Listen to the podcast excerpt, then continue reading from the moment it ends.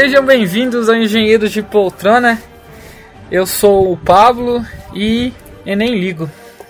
Bom dia, galera. Eu sou o Lucas e eu gostei muito dos anos que eu passei no ProEnem. E aí, pessoal, aqui é Cadu, é, o original. E eu tô muito feliz de ter o Trio da Alegria aqui reunido. De... Isso aí, pessoal. Boa noite, tudo jóia? Meu nome é Professor Chiver, no Instituto para Jovens Superdotados. Nossa, que bosta. Boa noite, pessoal. Eu sou o Carlos, também Carlos, mais conhecido como Tio Carlos. E eu não sei o que é a faculdade sem o ProEnem. Então se reclinem, porque esse é o Engenheiro de Poltrona.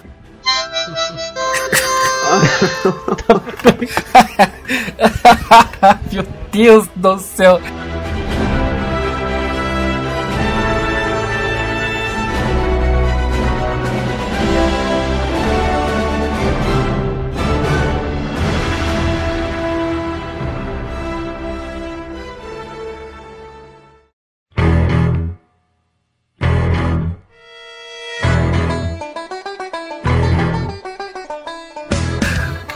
Galera, a gente tá aqui hoje para conversar um pouco mais seriamente.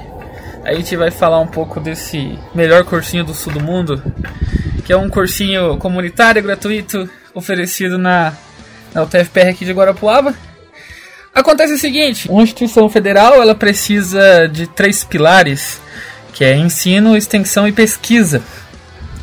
É, no caso, a gente vai falar hoje é um projeto de extensão que é um retorno da universidade para a comunidade local que está pagando o impostinho para manter a gente lá. E hoje a gente tem aqui dois convidados, o Xavier que foi diretor desse cursinho aí por muito tempo e o tio Carlos que é o atual diretor e vai dar um panorama mais recente de como as coisas estão acontecendo lá. Então, pessoal, é, hoje o cursinho funciona como o Pablo falou. É, hoje ele funciona como, com aulas regulares, de segunda a sexta, todos os dias né, da semana, é, no período noturno. E como o Pablo reforçou, né, é, ele é um cursinho gratuito né, e também voluntário para quem faz parte dele. Então ele é formado né, por, pelos alunos, pelos acadêmicos de engenharia civil, engenharia mecânica aqui do campus. E aí a gente né, é, faz o processo seletivo para ser professor é, de determinada matéria. E aí a gente oferece né, é, as aulas durante, durante a semana, preparando para, para o Enem e para vestibulares que, que surgem aí pelo, durante o ano que os alunos têm o interesse de fazer. É, e bom, a gente decidiu falar desse assunto porque nós cinco já fizemos parte do projeto. É, o projeto nasceu lá em 2014, Xavier?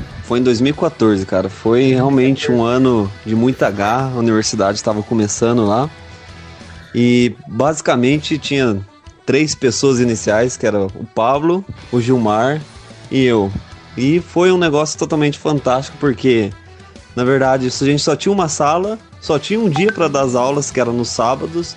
E a gente começou realmente na garra, na raça. Acho que a gente conseguiu reunir o que umas 10 pessoas para ter aula nos primeiros anos. E hoje chegar com uma estrutura regular, que nem o tio Carlos estava comentando, com uma turma cheia de aulas de segunda a sexta, realmente foi um processo fantástico. É, lá em, lá em 2014 começou a rolar esse, esse murmurinho, lá em 2013, no final, na verdade, no final de 2013, um murmurinho para poder fazer esse projeto, para executar ele.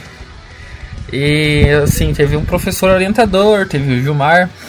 Então nos primeiros dias a gente tinha a gente teve bem poucos inscritos, a gente teve que sair nas escolas uma por uma, divulgando que ia ter, tipo, para poder tentar incentivar a galera para aparecer lá. Então foi, foi bem complicado que a gente teve uma adesão interessante, mas a gente teve bastante aluno desistente. Porque o ano foi passando, a gente não tinha lista de espera, não tinha essas, essas coisas que tem hoje. É, então foi bem difícil, assim, porque a gente também não tinha nenhuma noção sobre administração, visto que assim, nosso curso é totalmente mais voltado para exatas na questão teórica. Então a gente aprendeu muito da questão administrativa durante o processo do, da criação do ProEnem. É, tipo, principalmente de questão de, de gerenciamento de grupo. E dessa época tem coisas que eu vou lembrar, que como por exemplo, às vezes que eu capotei cadeiras na sala ensinando o movimento uniforme. Então, alguns anos depois, alguns colegas, alguns alunos me encontram na rua e me lembram desse fatídico dia de empurrar a cadeira e ela sair capotando sala fora. Mas ainda dentro desse tópico, é, como que foi, Xavier, a transição dos sábados para todos os dias da semana? Olha, é, a questão de, de fazer todos os dias da semana já foi um passo realmente um tanto ousado, porque ia contra, acho que, os protocolos do projeto, que realmente devia, deveria ter tantas horas. Então foi uma luta, assim, tanto para a gente conseguir ter mais aulas para as pessoas da comunidade. A gente conseguiu uma sala muito maior também na questão administrativa para poder ter a biblioteca, ter a, a questão da gestão da equipe. E foi em 2017 que a gente conseguiu essa transição de ter aulas todos os dias e com certeza isso criou mais engajamento com os alunos, porque não era só uma vez por semana, não perdia tanto o interesse deles. Então, sendo as aulas todos os dias, os alunos começaram a gostar mais, começaram a frequentar mais, os professores começaram a se integrar mais ao time e realmente ali acabou se criando até mesmo o que eu chamo assim de uma família, que é a família do ProEnem que permanece até hoje. É, isso, isso foi possível graças. isso foi possível graças a, tipo, tivemos um bloco a mais construído na UTF, tivemos é, tipo, as questões de, de remanejamento de salas, né? Então, toda essa questão da, da infraestrutura melhorou. Mas como foi trazer trazer mais professores para porque com, claro, com cinco dias na semana a gente poderia ter mais aulas. Como, como foi adicionar mais professor para o projeto? Essa questão da, da adição dos professores, primeiro eu realmente fiquei pensando assim mais na questão da, da sobrecarga, né? Porque todo curso de graduação ali, querendo ou não, é muito exaustivo. Então eu pensei em um modelo de gestão para facilitar para ambos os lados, tanto para os professores quanto para a questão da gestão. Então o professor dava uma aula cada duas semanas e tinha duas frentes das matérias, então de matemática A, matemática B. Então o professor da matemática dava uma aula uma semana, o outro da matemática B outra semana. Então isso facilitou muito e a questão da, da questão da energia, de querer realmente ajudar as pessoas, né? Porque não adianta, né, muitas vezes entrar no projeto só para ah, quero horas complementares. Realmente tinha que estar comprometido, ter um propósito de ajudar a comunidade e fazer crescer não só a comunidade, mas como indivíduo e como pessoa também. Tá, nessa época aí a gente já tinha o Cadu e o Lucas. Vocês querem falar um pouquinho da experiência de vocês? Nós três época? entramos juntos. O trio mais e fantástico eu? do, do Pro Enem entrou junto. Então, nossa senhora, que, que homens, hein? E o tio Carlos? Bom, é, um pouco sobre a entrada, é, que foi o processo seletivo. É, acho que nós três entramos realmente, tipo, pelo mesmo sistema. A gente foi, foi fez entrevista, é, fizemos uma micro aula e assim que a gente entrou, uh, eu cheguei a comentar isso no último episódio, inclusive, uh, que para mim foi importante para minha graduação, sabe? Eu e o Psy comentamos até que a gente sentia que estava fazendo alguma coisa a mais do que ficar só tendo aula, sabe? A gente tinha uma responsabilidade de ter ali, de ensinar alguém. É, era muito bom, era tipo, você tá ali na posição de professor, sabe? Tipo, é, pelo menos eu gostava bastante. Era gratificante ver os alunos se interessando, ainda mais quando a sala estava cheia. Isso era ali, é, a gente comentou já, né? O trio da alegria que sempre lotava a sala. É, sem contar as aulas de história, né? Que foram sensacionais ali em 2017. E aí, não sei o que você acha aí, Psy? Olha, eu. Arigato. Eu eu gostei muito. Arigato por tudo. Arigato por tudo. Sim, maravilhoso. Sim, Olha, eu gostei muito, porque quando eu peguei e entrei, eu entrei como professor de atualidades, né? E eu queria ser professor, mas eu tava meio assim de ser me candidatar para vaga de física, matemática, ou alguma coisa assim. Aí atualidades era a, a matéria que o Gilmar dava, né? Perguntei para ele como é que era, ele me explicou que ele levava tema, discutia com os alunos e tal. Daí eu pensei assim, bicho, é bem o que eu gosto de fazer, é levar um tema ficar conversando, discutindo, pô, acho que eu vou gostar também.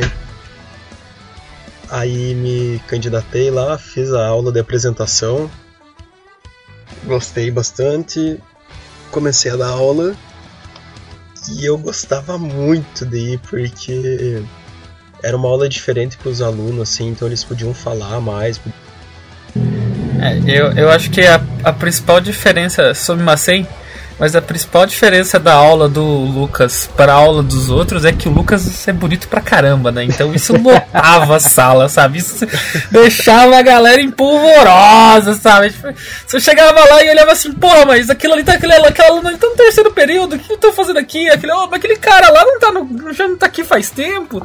A galera ia em peso da faculdade, todo mundo para poder ver a beleza do Lucas. Mas não foi o Lucas que foi eleito o professor mais fofo do cursinho dois anos consecutivos, hein?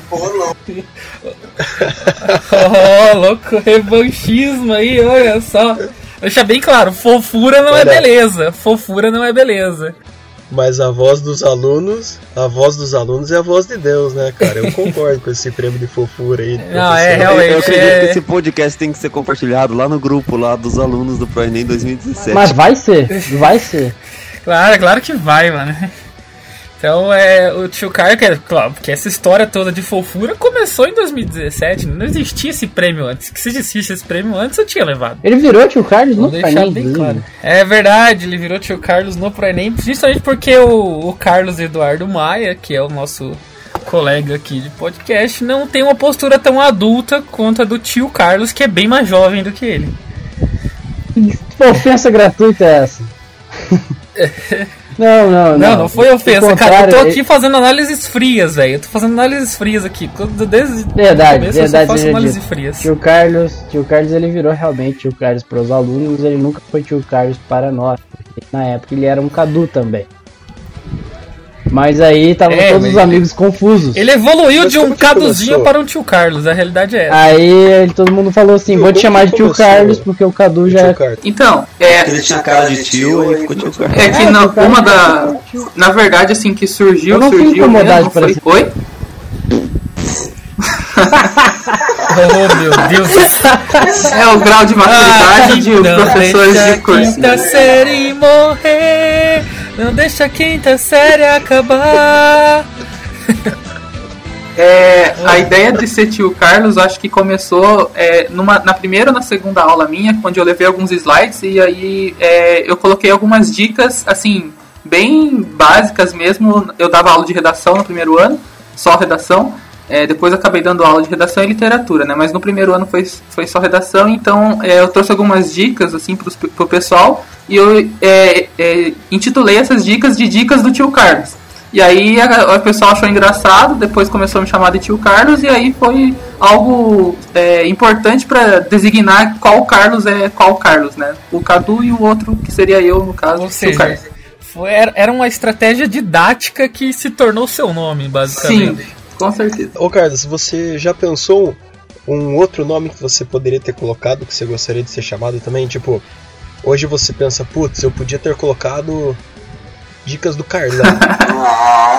Você é louco, hein, velho? Que eu isso. sei hein? outro nome. Soa, soa muito forte, né? Eu acho que pro, pro ia intimidar Poderia ser Carlinhos. Carlos é melhor. Poderia ser Carlinhos, dicas do Carlinhos. Só que daí não, não mostra muito respeito também, né? Então não passa muito respeito. E- Isso tudo vem da sabedoria da idade, né? Assim como todos nós do Pernem, isso é uma coisa que permeia o nome do Carlos também, por isso o tio, é que existe no ProEnem, pelo menos existia na minha gestão, não sei se vai manter, o pró-requisito, que é basicamente todo mundo tem que fazer piada horrível pra entrar no ProEnem. Piada de Com tiozão. certeza. Cara, e o tio Carlos não deixa de gostei ser disso. Isso é- foi assim que o, que o Lucas entrou, muito provavelmente, né? Eu consegui fazer um trocadilho foi, desse. Isso que o Carlos falou, só que o Carlos 2, né? Não o tio Carlos, o Cadu. Cara, essa questão de, de fazer piada, de ter uma energia boa, desse pró-requisito, como vocês disseram aí, realmente é um fator fundamental. A ideia é que os alunos querem chegar lá e não ter uma aula assim, mais do beabá, um escrito no quadro. Eles realmente querem ter uma matéria interessante de uma forma passada que seja de forma aprendida, de forma fácil.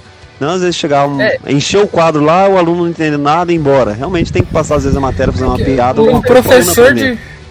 O professor de cursinho é aquele que faz musiquinha, é aquele que tá ali, zoa, que te dá estratégias diferentes para você memorizar ou aprender alguma coisa, entendeu? Então. Sem contar que, a gente ainda precisava da, da, de ter as sacadas ainda mais por cursinhos normais, porque por ser um cursinho gratuito, você tem menos obrigação ainda de ir, entre aspas, assim, porque já que você não tá pagando, digamos assim, por que, que você. que, que você vai perder, né? Claro, tem conhecimento, tem experiência, talvez que está sendo passado, dicas e tudo mais, mas é, você não tá pagando, você não vai perder ali, sei lá, 100, 200 ou 300 reais por mês, porque é um curso gratuito. Então você é teoricamente. O que te motiva aí, né? Exatamente, o que te motiva é simplesmente a aula, sabe? Entendeu? É a mesma coisa de malhar. Malhar, você vai malhar na sua casa com a academia, você vai malhar na academia porque tá pagando a academia, entendeu? O que, que te incentiva mais? Claro que é ir pra academia. Por mais que algumas pessoas paguem academia, não vão. Eu, eu me lembro que quando eu ia dar aula, eu sempre pegava e pensava assim, putz, esses caras estão pegando uma hora e pouco de busão pra vir, alguns até mais, pra ver a minha aula. Então eles vão vir, vão ver minha aula e vão embora. Nossa, ia ser muito ruim se esse momento deles fosse um momento ruim, sabe? Eu tinha que pegar e fazer valer aquelas três horas que eles estavam gastando pra ir ficar no cursinho e voltar, sabe? Isso sim, verdade. Naquela, em 2017, 18, não tinha o shopping ali, na, perto do hotel. Então, tipo, não tinha muita linha de ônibus. Então era realmente bastante tenso para alguns alunos terem que ir para o TF ter aula. Então isso é uma coisa que a gente realmente considerava. É, outra coisa foi interessante que a gente montou um horário baseado no horário de ônibus que tinha na época, justamente para não ficar até muito tarde para eles voltarem para casa e ficar um horário bem tranquilo, né, para todo mundo levar. É, e esse era um grande problema que a gente tinha no começo do ano, por exemplo, e que, cara, eu temo que a gente vá ter esse ano também, que era do cartão do ônibus, que o do cartão do ônibus não valia no sábado. Então quem tava indo lá, no sábado, pagava, sei lá, seis e pouco por sábado pra ir lá, entendeu? Isso que, tipo, ainda a gente tinha alunos ainda que lá que, que eram do pinhão, entendeu? Então, tipo, o cara chegava e acabava tendo que sair mais cedo para poder pegar o ônibus do pinhão, que senão o ônibus deixava ele para trás. Era, tipo, uma loucura essa que parte. trabalhavam. Cara, era é, é que o nosso público é uma realidade um pouco mais difícil, né? Não adianta, tem muito ali, muitas pessoas que têm que trabalhar, têm que estudar de manhã e estudava à noite ainda, né? Sim, e sem contar que muita gente tinha dificuldade, né? Porque às vezes tinha um ensino precário no, no colégio e não tinha como você distinguir, sabe? E diferente de um cursinho ideal, digamos assim, que você tem turmas pequenas, realmente turmas pequenas são mais fáceis de aprendizagem, começava o ano com quase 50 alunos. Sim. E, claro que isso ia diminuindo ao longo do tempo, né? Isso é padrão e tal. Chegava ali no final do ano, 17 e 18, quando eu dei aula, por exemplo, a gente tinha em torno de 30 alunos no final. É, e isso manteve. Isso é normal, mas era esperado, inclusive. Por mais que tenha, às vezes no final, né, ter reduzido algum número de aluno ali, as aprovações que a gente tinha que realmente mantinha todo o início de ano muito animado. Né?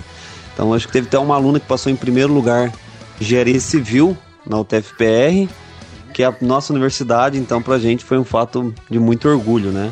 Então ver as aprovações sempre no final de cada ano que motivava a gente sempre correr, correr cada vez mais.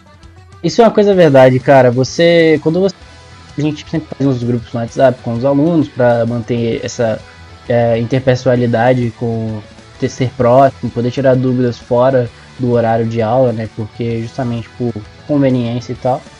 E, cara, quando a gente começou ali na hora de, de resultados e tudo mais, os alunos mandavam, passei em tal lugar, passei em tal lugar, passei em tal lugar, cara. Tipo, eu, eu ficava rindo sozinho, sabe? Chegava e dava um sorriso no rosto, igual retardado, porque eu ficava feliz. Porque, tipo, cara, é, tipo, não como se fosse por minha causa que eles passaram, sabe? Putz, eu vi essa pessoa estudando, eu participei disso e Tipo, é massa, sabe? É legal ver as pessoas conseguindo conquistar o que ela queria. Cara, isso não tem preço, né? Acho que to, todos aqui nós que participamos aqui do, do Pro Enem é, provavelmente se reencontrou com alguém depois, ou às vezes até na faculdade ou fora da faculdade. Até um dia que eu fui dar uma palestra, o cara foi me entrevistar depois, e ele era um aluno de jornalismo que fez o cursinho Pro Enem. Ele já estava no terceiro ano do curso. Então eu falei, meu Deus, cara, você aqui. Então a gente vai vendo um ciclo seguindo adiante e realmente ver que a gente fez um ótimo papel ali que deixou história, né, para contar. É, em 2000, dentro disso, em 2017 eu já tinha saído do projeto, mas eu fui lá fazer uma palestra motivacional que depois talvez eu mais para frente. É, que uma aluna veio um tempo depois é, trazendo algo que um retorno para mim. Então ela, eu gostaria de ler o que ela, as coisas que ela me disse, porque foi algo que mexeu muito comigo. Eu não sei se eu mostrei isso para todo mundo aqui. Então ela diz: Pablo, tu foi meu empurrão final para cursar o que eu queria. Quando você apareceu no ProEnem e contou o que houve entre você e o cálculo, eu ri muito, mas me ajudou mais do que você, do que eu ri, né? Parabéns e obrigado. Aí eu agradeci, disse que calorzinho no coração ler isso, foi uma vitória para mim. É, falei de algumas coisas que eu estava passando e ela concluiu, né? É que eu ficava choramingando lá em cálculo estrutural, não vou conseguir. E eu também estava passando por um momento bom. Então, isso que ela me falou, sabe? Tipo, ver como eu mudei a vida de uma pessoa com uma coisa. Naquele momento para mim foi tão pequena, sabe? É, é, é uma gratificação absurda, sabe? Absurda. É sem tamanho. Tipo, o que eu senti no momento eu não, não consigo descrever. E, tipo, eu não tinha obrigação nenhuma de fazer isso. Tipo, eu não dei aula pra ela, eu vi ela poucas vezes, e, tipo, fazia tempo que a gente nem conversa, sequer se via ou conversava. Então, ela veio dar esse retorno por porque ela sentiu vontade e tipo foi um retorno que melhorou meu dia demais, sabe? Cara, eu tenho a, a minha primeira aula eu pensei muito em como que eu ia preparar ela, sabe que eu queria que fosse uma aula que passasse um pouco da experiência que eu tive até aquele momento da faculdade e que ao mesmo tempo ajudasse a dar uma motivada, inspirada na galera então eu li muito, escutei muita coisa e daí meio que preparei uma aula assim para para dar um empurrão assim no começo do semestre. E logo depois dessa primeira aula, cara, eu recebi uma mensagem. Eu, eu guardo até hoje essa mensagem. Tipo, sai essa mensagem? Eu mandei para você esses dias de novo, né? Cara, se puder ler aqui, é uma mensagem muito legal, cara. E eu acredito, não sei se foi até da mesma aluna que mandou pro Pablo, né? Mas, enfim, a gente recebia várias mensagens Pode dos ser. alunos, Pode dos ser. feedbacks das aulas. Então, não foi um, dois, três alunos, foram vários alunos que a gente conseguiu transformar a vida de uma forma realmente positiva. Essa aluna que o, o Pablo falou, antes do Pablo, antes do mensagem, eu também encontrei ela é, teve duas ocasiões que ela falou sobre mim, sabe? Que eu sei, sabe? Porque, tipo, eu encontrei uma vez com, no ônibus com ela. É, na verdade, foi na estação. E a gente conversando algum tempo, sabe? Lembrando um pouco do pré-ENEM. E ela falando coisas que a gente comentava, sabe? Tipo, que às vezes eu pegava e fazia as brincadeiras de que acontecia com a gente lá no, no dia a dia da faculdade. Tipo, caraca, hoje eu vi esse negócio hoje aqui na, na faculdade vocês vão ver como é que é legal e mostrava para eles assim, sabe? E também tentava mostrar algumas origens das coisas para eles perguntarem e tudo mais. E ela viu essas coisas acontecerem na faculdade dela, mais ou menos até na mesma matéria. E vem comentar e tipo. E tipo, você realmente vira amigo assim, sabe? Tipo, você quebrar essa relação professor-aluno e na verdade você virarem amigos, claro, tipo, ainda com respeito de você assistir a aula, saber que que tipo, aquela pessoa ali é o professor e você é aluno, mas que fora da linha de sala vocês podem conversar normalmente. E depois agora que a gente não é mais professor e aluno, isso mantém. E outra coisa que aconteceu foi, tipo, na verdade uma coisa que me deixou constrangido no primeiro momento, é que eu, eu tava no banheiro da UTF, no banheiro da UTF. E tava fazendo xixi. Toma cuidado com essa história, hein, Carlos? Toma cuidado, hein? Não, eu tô, vou usar palavras ok. É, e um professor, um servidor da UTF, na verdade, ele não é, ele não é professor na UTF, ele dá aula na, na faculdade que essa aluna nossa hoje estuda. E é professor dela. Ou era na época, pelo menos. E aí ele me encontrou, me reconheceu e falou assim, ah, Cadu, beleza, não sei o que, você dá aula pra Enem, né? Aí eu fiquei pensando comigo um segundo. Eu respondi ele sim, não sei o que e tal. Aí eu falei, tipo assim, cara, aqui. Eu, eu, a gente tá no banheiro. Mas aí eu respondi ele normal, ele falou assim, não, é, você conhece a aluna tal? Eu falei assim, lembro, lembro sim dela, não sei o que, melhores alunos e tal. É, ele falou assim, nossa, ela tava falando de muita coisa que você mostrou pra ela e me mostrou algumas coisas que você fez em matemática que eu não tinha essa sacada, e eu comecei a pegar e passar para as minhas aulas. E eu fiquei tipo assim, caraca, velho. Então essas coisas, tipo, ela não falou isso para ninguém, ela só mostrou algo que ela aprendeu no cursinho ali. Uh, aí ele, ele era da UTF, conseguiu linkar que era pro Enem, conseguiu puxar meu nome e me encontrou mijando para me falar isso. Olha que história louca. Acho que é, é, uma, é, uma, situação muito tensa quando você tá cabelo pau e alguém tem um assunto sério pra te falar, sabe? Pois é, cara. Você fica... claro, tipo, eu acho que complicadíssimo, cara. Terminei, fui lá, lavei a mão e continuou a conversa fora do banheiro, mas, cara.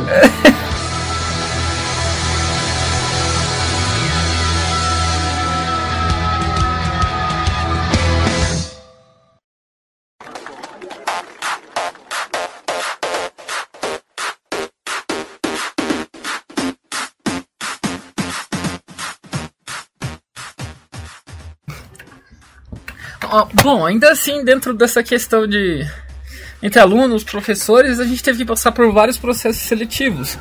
Então tinha processo seletivo para alunos que iam entrar no cursinho, tinha lá alguns alguns pré-requisitos, eu não me lembro bem, tipo, questão de ser de escola pública ou não. É, e também tinha para os professores, né? Os professores, no caso, seriam os alunos, maioria deles da UTF, a gente teve, chegou a ter aluno externo, que dava aula pro Enem. Mas eu vou começar com o Xavier, depois passando pelo Cadu e por último pelo tio Carlos, para que eles possam falar das, dos processos seletivos para os professores do ProEnem, alguma dificuldade que cada um enfrentou. Sobre o processo seletivo dos professores, nos primeiros anos foi mais por indicação. Então, no caso, ah, conhecia um fulano que já sabia que dava aula, então aí convidava para entrar no projeto. Só que com isso foi tendo uma demanda muito grande, muitas pessoas foram querendo entrar no projeto e para fazer algo transparente e claro para a universidade inteira, a gente começou a fazer por editais. E aí nos editais tinha as pessoas se inscreviam e tinham que dar uma aula para todos os que estavam na banca, né? E na banca sempre era o presidente do cursinho que estava regendo no ano, um convidado que era outro professor que tinha já um pouco mais de experiência e no caso geralmente era o diretor ou o coordenador do projeto.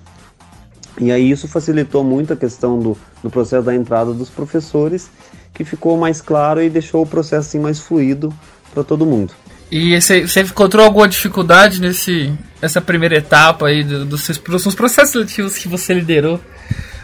Olha, é, é, acho que acredito que a maior dificuldade é conciliar tudo, assim, né? Do, dos horários, das etapas das inscrições e de esclarecimento. Então tinha muita gente de fora da universidade também que se inscrevia para dar aula.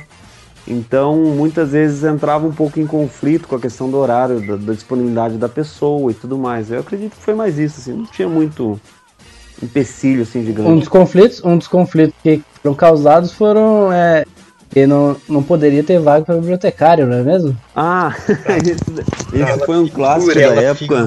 por cara. causa que teve um cara realmente que se inscreveu, que ele era formado em, acho que é biblioteconomia.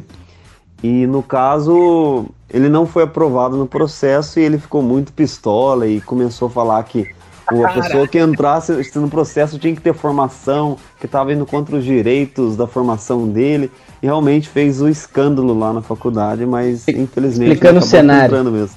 Explicando o cenário, basicamente, o ProEnem tem uma biblioteca, a gente tem vários livros é, muito de doações geralmente de é, principalmente dos alunos que tem que passaram no vestibular doam livros, tem é, poliedro, coque, essas coisas assim.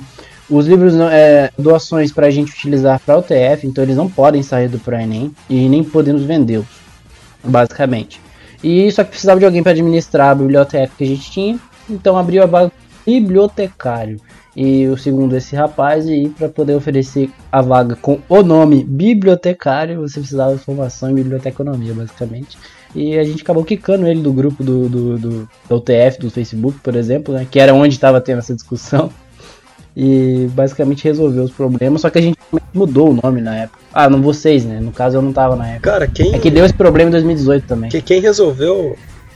Eu, eu, me lembro que aquela discussão lá eu tratei com maestria, cara. Foi, você mandou um texto e ele, ele... foi excluído bem, tipo, dois minutos depois, aí você ficou puto porque ele não conseguiu ler o seu texto, provavelmente. E foi um texto muito bonito, tá ligado? Eu não lembro o que dizia, mas foi realmente foi muito bom, sabe? Tipo. Eu, eu me lembro que a, a, a, Ana Lúcia curtiu meu texto depois, eu fiquei, nossa. Foi. Mas.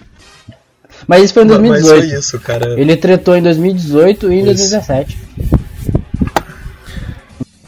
Ó, eu me lembro que quando eu fui fazer o processo, eu pedi, perguntei pro Xavier como é que ia ser e ele falou assim: "Ah, cara, dá uma palhinha da tua aula aí, então você vai falar sobre violência contra a mulher". Então, começa, faz como se você estivesse dando aula para os alunos, daí eu fiz e acho que foi bem legal, tipo, foi uma experiência bacana e tudo. E aí esse cara aí, o bibliotecono biblioteco biblioteconômico, Errou! ele biblioteconomista. O especialista biblioteconomista, isso. ele ele pegou e chegou lá para pegar e dar e concorrer à mesma vaga mas só que ele não tinha preparado nada, não sabia nem qual era o tema, sabe? Então o tema era violência contra a mulher. E eu tinha preparado os slides, tinha pego um monte de dados bem bonitinho e tal. E ele chegou lá para dar aula, mas ele não sabia nem qual era o tema, ele só começou a falar, entrou no meio da minha aula. Nossa, cara. Cara, eu lembro desse dia, cara, eu lembro. Ou seja, ele era um vacilão, basicamente. E a sua, tio Carlinhos, como é que foi o seu processo? Eu, bom, pra mim foi bem interessante porque eu fiz cursinho um ano e meio antes de entrar na, na UTF e eu gostei e foi gostei muito da, desse, desse período, foi um período maravilhoso assim na minha vida que me deu muita vontade de dar aula. Quando eu tava no cursinho, eu pensava, em algum momento da minha vida eu quero dar aula para cursinho, porque eu gostava muito e, e assim, eu, eu já tinha em mente que eu queria fazer engenharia civil, mas isso não era impeditivo, porque no cursinho tinha dois professores de matemática, de matemática que eram formados em engenharia civil. Então eu pensava, isso é realmente possível de acontecer um dia, mas eu pensava assim, quando tiver de certo uns 40, 50 anos. E aí no meu segundo período de faculdade surgiu o edital do ProEnem. mesmo, bicho. então foi, foi assim, uma pressão muito grande, porque era algo que eu queria muito que acontecesse. E eu já e tá, eu tava num momento bem vulnerável assim do curso, porque eu tava me adaptando ainda a morar sozinho e faculdade e, e reprovações e tudo mais, então não tava num período muito legal. Festinha? E... não, não tinha muita festinha. É, e aí foi, foi uma época assim que, que me veio o ProEnem como uma, uma saída para para mim me encontrar melhor aqui na, na, em Guarapuava e na faculdade também, né? Então eu estava muito pressionado assim por mim mesmo para conseguir ser aprovado. Então no dia anterior, na noite anterior, eu lembro que eu preparei a aula e de, né, de redação e assim eu treinei, eu gravei, inclusive com o meu notebook, eu, eu salvei o vídeo, tem até hoje salvo no meu computador. Cara, que massa isso. o vídeo deu treinando para mim mesmo sozinho na noite anterior do, do processo seletivo para para mim é, fazer né, a, a, a mini aula, né? Então foi bem especial para mim depois que eu consegui, e aí eu me, e foi tipo algo incrível assim na, na minha vida. E foi bem tranquilo para mim, é, porque como eu tava, eu era né, segundo período, eu não conhecia quase ninguém. Então eu não conhecia o Xavier, não conhecia é, a banca assim como um todo, então pra mim era, foi bem assim, nessa parte foi tranquila, mas óbvio que eu fiquei nervoso na hora, né, porque era realmente tava, tava, eu queria, era algo que eu queria muito. Assim. Pessoal, mas, mas enfim, um negócio que eu, que eu gosto muito de, de reforçar é que o ProEnem formou pessoas pra vida, né, cara, e pessoas de sucesso, assim. Então pega ó, o tio Carlos, o tio Carlos hoje, presidente da BRIC, olha o Lucas Pisaia, tá no Japão, o Carlos e o Pablo estão sempre à frente de grandes projetos na universidade. Então. é, cara. Porra, mano, pior que isso aqui pariu, cara. É, não, a piazada é boa também. Não, o, é Paulo é... o Pablo e o Cadu, piazada é legal aí, gente tá. boa. Mas o Urapá. estão, à frente, estão à frente do engenheiro de poltronas, rapaz. A gente começou um podcast aqui, cara é basicamente isso, sabe? Engraçado é legal aí, galera. Vamos nessa.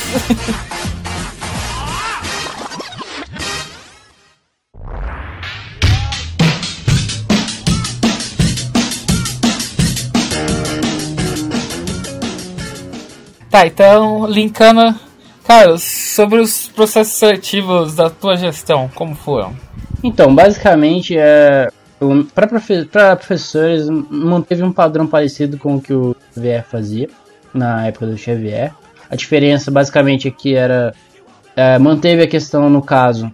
Na minha gestão, quando eu assumi, a gente mudou, decidiu mudar para o nome de presidente para diretor. A gente achava algo mais é, condizente com o ensino, é, basicamente. Não acho que é uma crítica, é basicamente um, uma mudança. A gente acha melhor, enfim. E precisava ter o diretor dentro, participando em todas as entrevistas. E outros dois membros, geralmente referentes à matéria em questão, basicamente. É, então, se era um processo de física, os professores de física estariam ir. Se era um processo de administração, o pessoal de administração tentava ir. Basicamente isso. É, a gente tentava manter porque ah, no momento era difícil mais ter contato com o, a diretora geral, né? Que é, no caso estava mais ocupada. O pessoal do DEPED, que o pessoal que começou a administrar, digamos assim, a coordenação do, do ProEnem ali na, no papel, era eles também ajudavam a gente em outros casos, mas a seleção ficava por conta da gente, até porque isso servia como treinamento pra gente, porque geralmente o pessoal de engenharia pode assumir papéis de entrevistadores em algum momento. Então, querendo ou não, isso é treinamento. E a gente confiava nas equipes do negócio. Para alunos, também não mudou muito do, do da questão do, do época Xavier. A gente manteve um edital, você tem, tinha que trazer uma relação de documentos bem descrita, para basicamente comprovando que você a comprovação de renda e de que você estuda em escola pública ou estudou em escola particular com bolsa integral. E porque basicamente é voltada para pessoas que não poderiam pagar um cursinho, entendeu?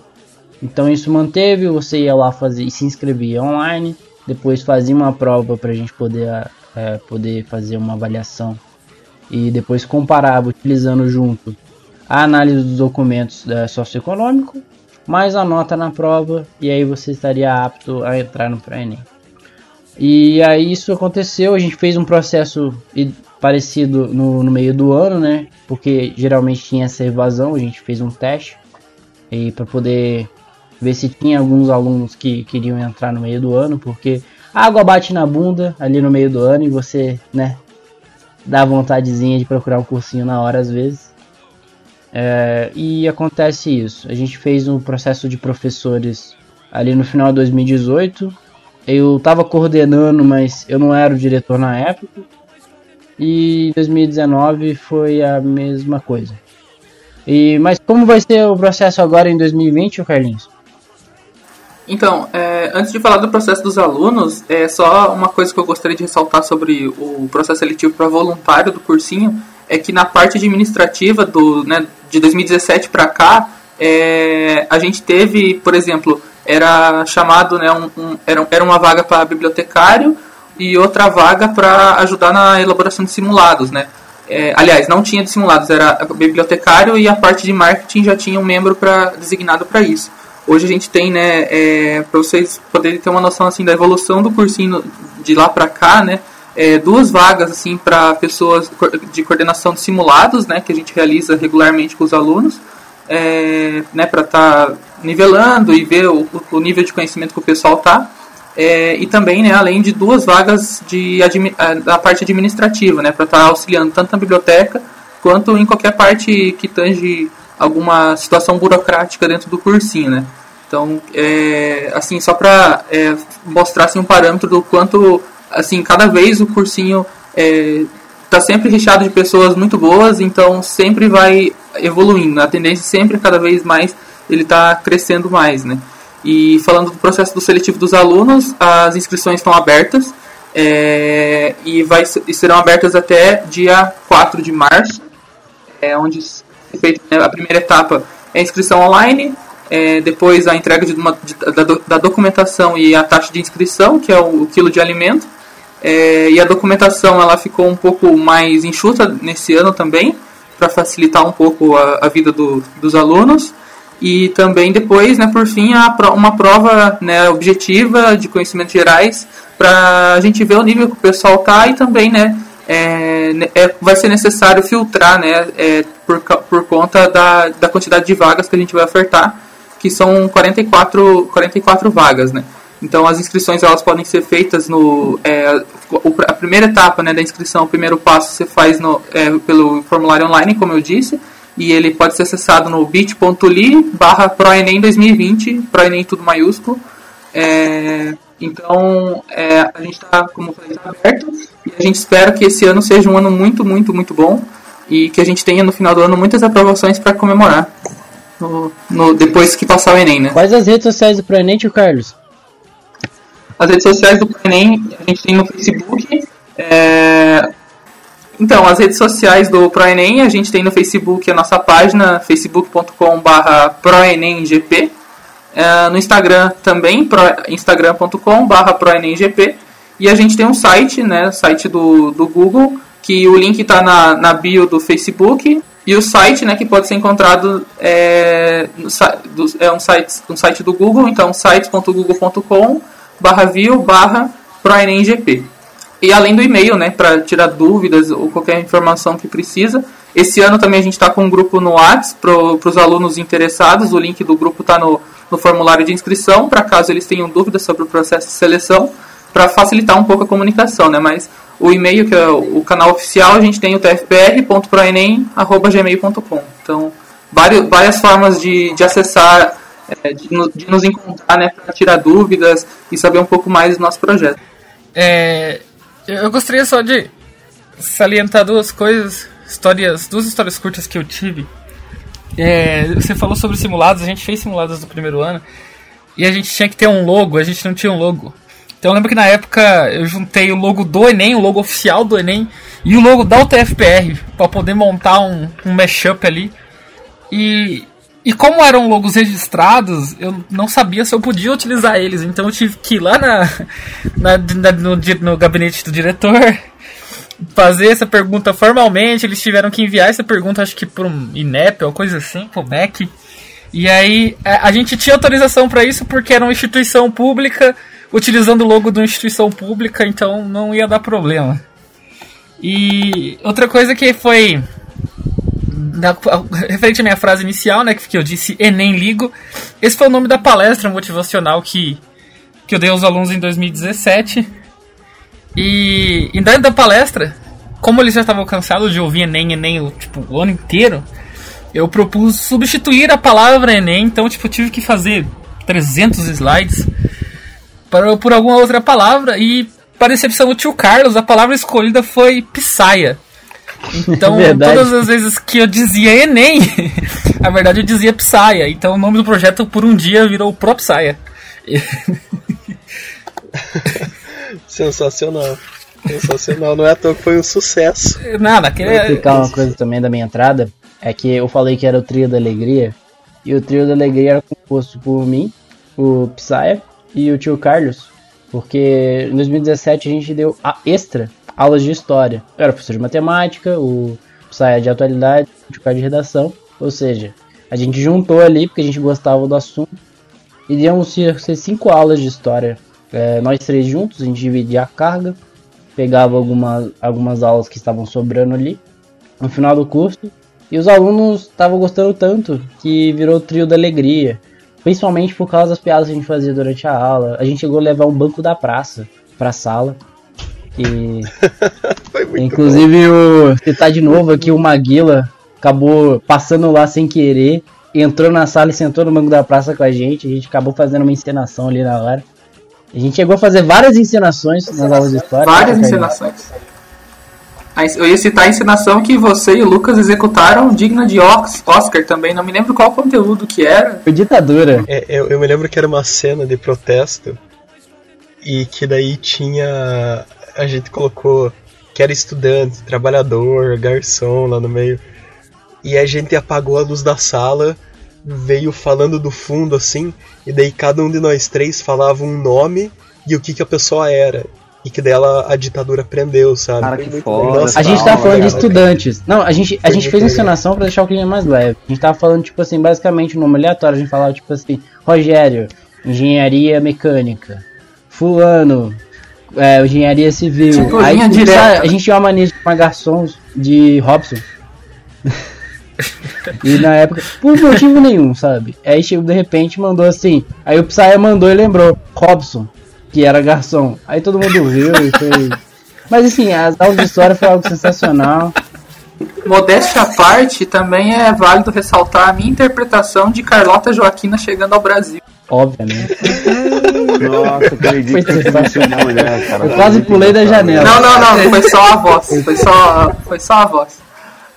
Foi sensacional. Alunos do Proenê 2017 vão lembrar disso. Foi só imitação. 2018 não teve, né? Cortaram a gente aqui na, na- na administração, não deixaram.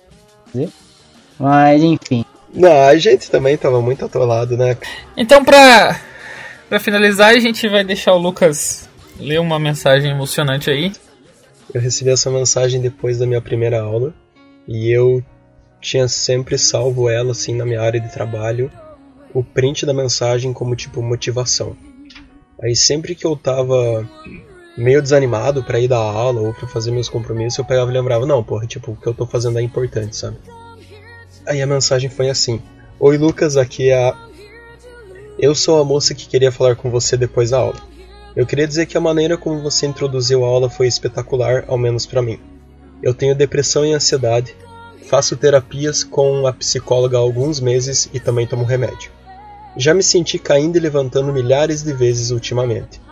Mas queria dizer que você me ensinou que aquele ralado do meu joelho já está calejado. Eu já me machuquei aqui e aqui eu não volto a cair.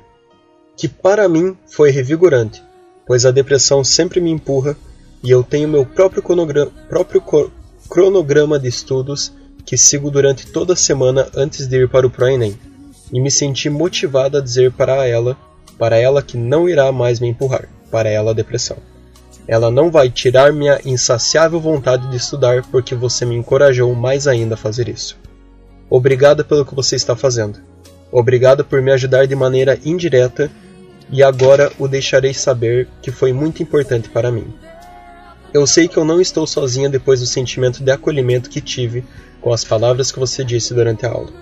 Para algumas pessoas são apenas palavras, mas para mim, sobretudo, me revigorou. E eu quero que você saiba que tudo que escrevi aqui para você enquanto chegava em casa foi genuíno. Aí eu cheguei em casa depois daquele dia com essa mensagem, rapaz. Eu acho que eu nunca me senti tão realizado, tão feliz comigo mesmo e com algum trabalho que eu realizei, sabe? Então, para essa querida ex-aluna, um grande abraço. Se ela estiver ouvindo, a gente sempre ficou acompanhando ela nos para o caminho dela e nas redes sociais. Muito feliz, muito feliz. É, acredito que realmente era a mesma aluna da minha história. Então, tipo, eu acabei não citando isso quando li as mensagens. A questão da depressão, mas quando ela veio falar comigo, é, eu já tinha, eu tinha voltado pra depressão. Então, tipo, naquele momento era um, tipo, uma pessoa que tinha se aberto comigo sobre isso e tava me ajudando, sabe? E tava falando, tipo, olha, você é mais do que a tua cabeça tá falando aí. Então isso realmente foram momentos importantes.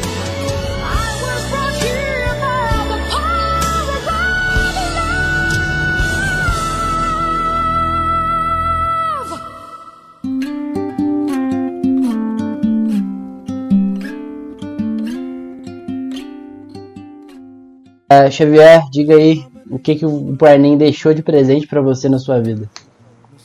Então, vamos lá, meus amigos. Acredito que a faculdade me deixou muitos conhecimentos, mas acho que um dos melhores conhecimentos que eu tive durante a faculdade foi participar do ProEnem. Então ali eu aprendi muitas coisas além das disciplinas que a faculdade passa, né? Então a questão do companheirismo, a questão do comprometimento, a questão da administração, a questão da humanidade, a questão da empatia, a questão da compaixão. Então foram muitos ensinamentos que eu aprendi e levo comigo até hoje.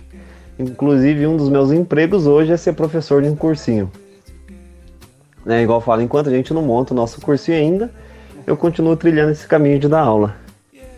Então, dar aula é muito mais do que você simplesmente ensinar uma matéria. Mas dar aula é você mostrar para o aluno que ele também pode percorrer um caminho brilhante na vida e ter muito sucesso e ser feliz. Perfeito. Tio Carlinhos? Acho que um dos maiores ensinamentos que o, que o cursinho me deixou foi, assim como o Xavier, acho que a parte da empatia. E também uma das coisas que eu sou mais grato ao cursinho foi a, a minha, o meu desenvolvimento em relação tanto à comunicação como em várias outras áreas, assim como pessoa. É, me ajudou muito assim ter, ter o contato direto com os alunos, é, sem contar que, como eu mencionei no, durante o podcast, foi a realização, assim, de, eu poderia dizer, de um sonho. Ter, é, ter dado aula por três anos, eu dei aula. Então, eu acredito, assim, que foi... Para mim, foi uma experiência sensacional, agora com um desafio diferente, como diretor. E eu me sinto, assim, muito responsável de... Agora, acho que até mais do que quando eu, eu dava aula, é, de fazer a diferença na, na vida desses alunos que vão entrar esse ano, sabe? Então eu tô bem animado e assim, me sentindo bastante desafiado, mas sei que, que é possível fazer um bom trabalho esse ano e fazer com que esse cursinho cresça, é, continue crescendo ano após ano, né? Acho que isso passa, é, o crescimento nos, nos próximos anos, onde eu não vou estar mais no cursinho, passa pelo meu trabalho desse ano. É, acho que assim, a gente sempre brincava, na, na última, no último momento assim do cursinho, na confraternização com os alunos, é, a gente acabava fazendo algum discurso, né? Ou na última aula também. E aí a gente sempre falava assim que ah, no Pro é voluntário, né? A gente não recebe salário, né? Mas o que paga a gente é realmente a, é, o, o resultado que o aluno tem.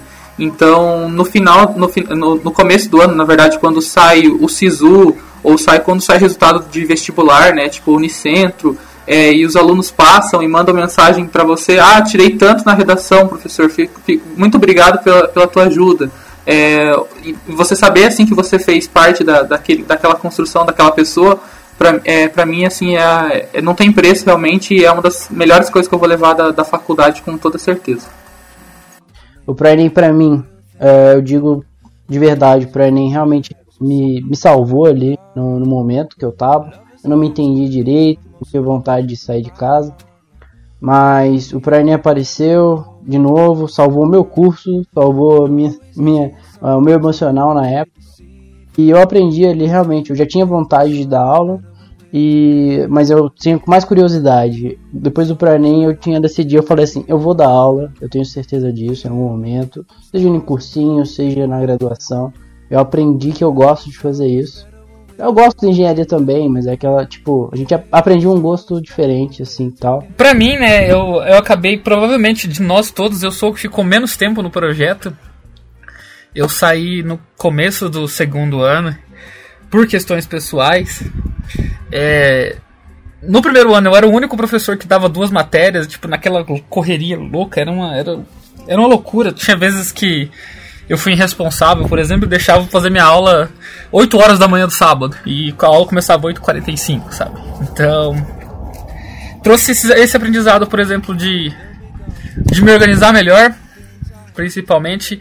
É, e mesmo tendo saído do projeto, eu continuei frequentando a sala do projeto, eu, eu continuei dando pitacos, dando ideias. É, tanto que, tipo, dois anos depois eu dei uma palestra. É, isso foi uma coisa que comendo sanduíche, tomando café, que eu acho que era o principal. Minha principal atividade no projeto era tomar café, entendeu? Então, eu nunca. Eu, eu saí do ProEnem, meu ProEnem nunca saiu de mim. Vamos ver agora se o tio Carlos aí vai me quicar de vez, né? Ou não. É, então, deixou o aprendizado e deixou essas pessoas que a gente conheceu, sabe? Então, eu acho que o mundo é feito de pessoas. Então, se a gente conhece pessoas, se a gente melhora a vida de uma pessoa, a gente está cumprindo a nossa missão aqui. Gente, esse projeto significa, significou muito para mim. Tenho muito orgulho de fazer parte, tenho muito orgulho de espalhar a palavra para o Enem. Fiz grandes amigos dentro do cursinho. Muitas vezes a, as aulas eram uma forma de escape para mim e até ficar tomando café na sala do cursinho com o restante da equipe era um, um momento especial assim do meu dia. Então, se você que está em alguma universidade tem tem a chance de participar de um projeto desse, ou se não tem um projeto desse, cara, vai lá e cria. Piazada criou aí em 2014 o projeto, se eles criaram, você também consegue, sabe? Então, faça acontecer, faça valer essa vaga que você está ocupando. E se tiver condição, por favor, espalhe a palavra dos cursinhos voluntários. Sensacional. Então, desse modo, eu queria agradecer aos os nossos convidados de hoje. Obrigado, tio Carlos. Obrigado, Xavier. E dá a oportunidade de. Pessoal, até a próxima. Continue acompanhando os engenheiros de poltrona, que os caras são fera demais. Muito obrigado pelo convite. Fico muito lisonjeado pela participação. Eu sei que vocês sempre falaram dos meus vocabulários um pouco diferenciado como eufêmera, mas faz parte disso. Pessoal, até mais, até a próxima. Sucesso para quem for continuar no cursinho Pro Enem e quem sabe eu apareça um dia tomar um café lá.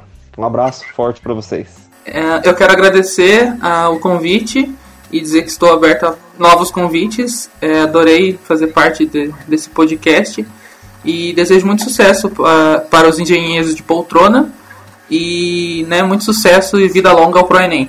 Valeu, pessoal. Valeu, tio Carlinhos, tio Xavier. Uh, realmente vocês provavelmente serão convidados em outras ocasiões. Uh, são pessoas que é só ressaltar aqui, tio Carlinhos é o primeiro primeiro cara que não é de mecânica a aparecer no Engenheiro de Poltrona. Mas é isso, pessoal. Até a próxima. Semana que vem também de novo. Pessoal, muito obrigado pela presença de vocês. Muito obrigado por ouvir a gente. Semana que vem tem mais. É isso aí. Sayonara!